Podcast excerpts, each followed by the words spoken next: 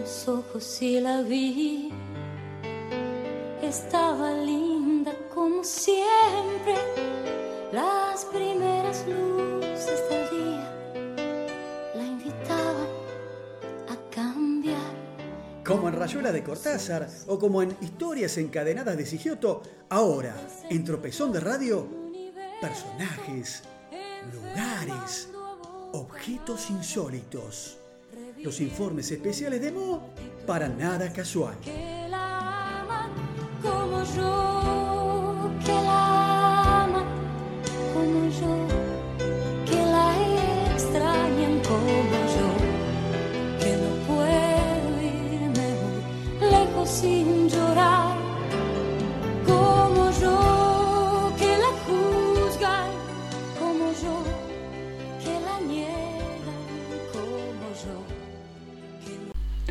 Bueno, muy bien, llegamos así a los últimos minutos de este tropezón de radio número 53 en este 2021 y como tengo poco tiempo le voy a hablar de dos, dos historias cortitas porque resulta que las hormigas y los ratones fueron ya desde sus comienzos y durante muchos años plagas inextinguibles en nuestra ciudad.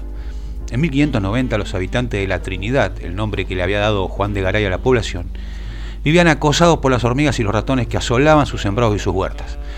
Los insectos eran tan perjudiciales que llegaban a provocar la caída de las paredes cuando hacían los hormigueros debajo de los cimientos. Las ratas, ratones proliferaban en medio de los desechos animales y la suciedad de las calles y los terrenos. Los vecinos acordaron entonces realizar una procesión y nombrar a dos santos para que los aliviaran en sus pesares. Resultaron electos San Sabino y San Bonifacio, cuyo santoral se celebraba el 14 de mayo convinieron que en lo sucesivo celebrarían esa fecha con una misa y levantarían una ermita en honor suyo. Pero, por alguna extraña razón, nada de esto cumplieron.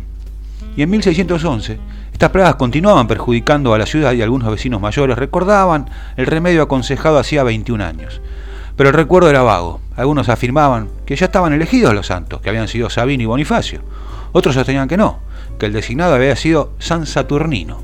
La cuestión es que Mientras se debatían estas cosas, las hormigas y los ratones seguían destruyendo todo. Finalmente, se votó otra vez y los elegidos fueron San Judas Tadeo y San Simón, cuyas fiestas son el 28 de octubre. Casi a final del siglo, en 1692, el capitán Gabriel de Aldunate encontró accidentalmente un libro que contenía las viejas actas del Cabildo y donde figuraba la elección de los santos Sabino y Bonifacio para la lucha contra las plagas. Se resolvió entonces reintegrarlos en su cargo en vista del fracaso de los otros dos. Así, con un siglo de atraso, se cumplió con el voto de los antecesores. Más de 300 años después, en 1940, se inauguró una iglesia consagrada a estos dos santos en el barrio de Parque Avellaneda, en la calle Primera Junta 4083. Pero eso es muy moderno. Por eso recordemos que las hormigas también jugaron un rol importante alrededor del virrey del Río de la Plata, Pedro de Melo de Portugal y Villena pero no fue durante su vida, sino muchos años después de perderla. Y aunque suene escabroso lo que voy a contar, es digno de rescatar. Los restos del virrey descansan en la iglesia de San Juan Bautista, en Piedras y Adolfo Alsina. Se trasladaron a este lugar desde Montevideo, donde había fallecido, en 1797. Su muerte le había sido profetizada por una religiosa clarisa capuchina, la Madre María Clara, quien le pidió en su testamento pudiera ser enterrado en esa iglesia, porque nosotras, que somos sus amigas, lo recordaremos siempre en la oración. Don Pedro descansa a los pies de la reja del bajo coro que ocupaban las hermanas Clarisas. La lápida de mármol rosa que cubre sus restos dice, aquí yace por efecto de las vírgenes, esposa de nuestro Señor Jesucristo, el excelentísimo señor don Pedro Melo de Portugal y Villena, de regia prosapia y virtudes adornado, caballero de la Orden de Santiago, gentil hombre en cámara en ejercicio, primer caballero de la Reina, quinto virrey, gobernador y capitán general de las Provincias Unidas del Río de la Plata. Falleció en Montevideo el 15 de abril de 1797, trasladado a esta capital, fue sepultado con universal dolor del pueblo el 22 del mismo mes y año a los 63 años de edad, requiescan impache, mamadera de epitafio. Y en 1870, el superior del templo, Pedro Sardoy, siguiendo el rastro de unas hormigas desde el jardín contiguo a la iglesia, descubrió que salían de la lápida del virrey.